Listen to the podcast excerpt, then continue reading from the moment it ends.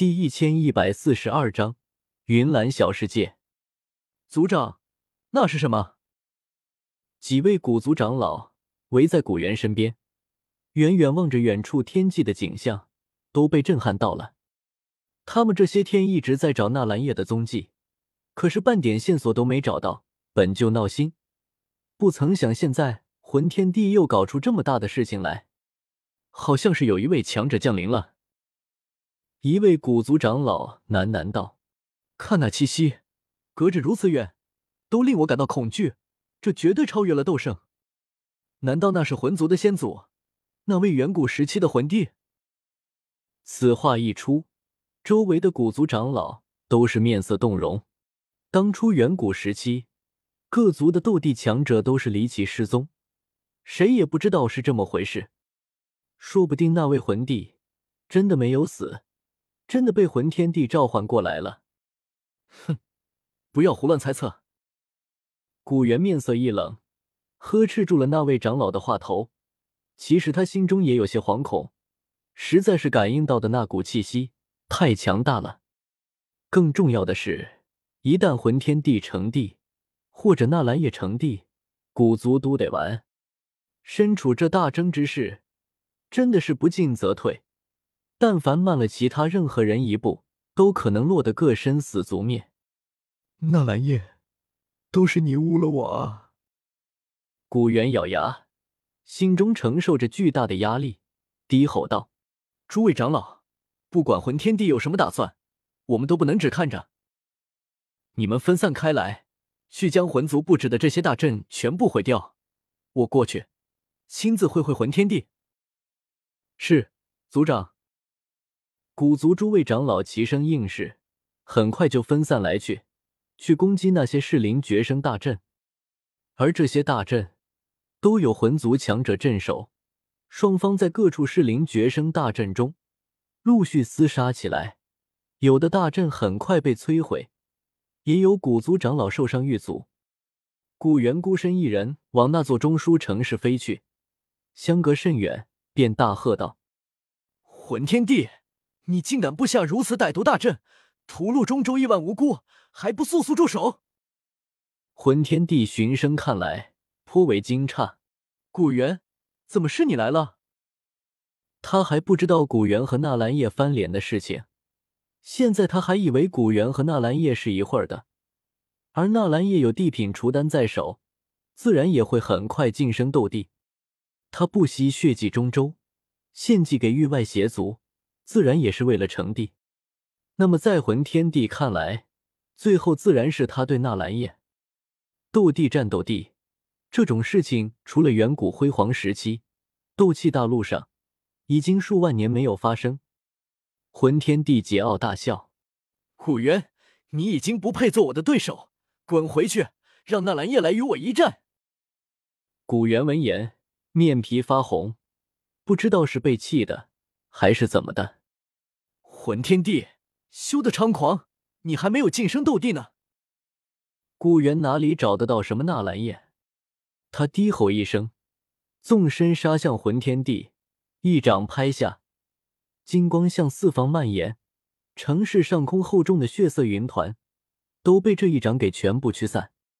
魂天帝毫不示弱，一飞身杀向古元，两位当世巅峰的人物。旋即厮杀在一起，两人斗气纵横，各色斗技秘法层出不穷，从天空打到大地，脚下的城池、四周的山川河流被二人打得天翻地覆。事情麻烦了，真麻烦了！我在远处看着古元和魂天帝打在一起，低声喃喃说道：“大千世界，域外邪族，这两件事情是我始料未及的。”我长这么大，从来就没有听说过这两个概念。我之前谋划了这么多，计划了那么多，也从来没有将这两个东西考虑进去。呵呵，我真蠢，太蠢了，自以为自己什么都知道，全知全能，可其实我什么都不知道。现在魂天帝又有机会成帝，而我费尽心思抢来的地品除丹，却依旧只是一枚除丹。还无法发挥作用，甚至连准备的备用手段噬灵绝生大阵也被魂天帝抢先使用了。现在我们怎么办？耳旁响起了彩铃的声音，冷漠中也夹杂着一丝战栗。显然，他也清楚，一旦魂天帝成帝，对我们来说意味着什么。我在脑海中不断思索着几个方法，来回挣扎，最后深吸了口气，先回西北疆域。中州已经被魂天帝给毁了，即便我要用血迹来补全地丹，也只能在另外选择一地。彩铃惊诧，细长的眉毛扬起：“你想血祭西北疆域？”我有点恼怒，低吼道：“只是先回西北疆域。”彩铃紫色的眼眸冷冷盯着我看了一会儿，没再说什么。我们两人当即转身往西北疆域飞去。将偌大的中州抛在身后，只是背影有些萧条。比起之前在中州的意气风发，现在回西北疆域有些灰溜溜。一路上，我心中都在挣扎，要不要血祭西北？毕竟以血祭来补全地丹，这是魂天帝尝试过可以行得通的一条路。而且西北疆域是我的地盘，失明宗被灭掉。天蛇府、云岚宗等各方势力都臣服于我，即使没有噬灵绝生大阵，可是有这么多势力在，这个问题可以很快解决掉。带着纠结和挣扎，我和彩铃从中州回到了西北疆域的纳兰帝国。我回蛇人族了。彩铃扔下这句话，便越过我，继续向北飞去，那是塔戈尔沙漠的方向。我苦笑了声，低头看着脚下的纳兰圣城。比起彩铃的归心似箭，恨不得早点回到蛇人族中，我倒是有些近乡情怯。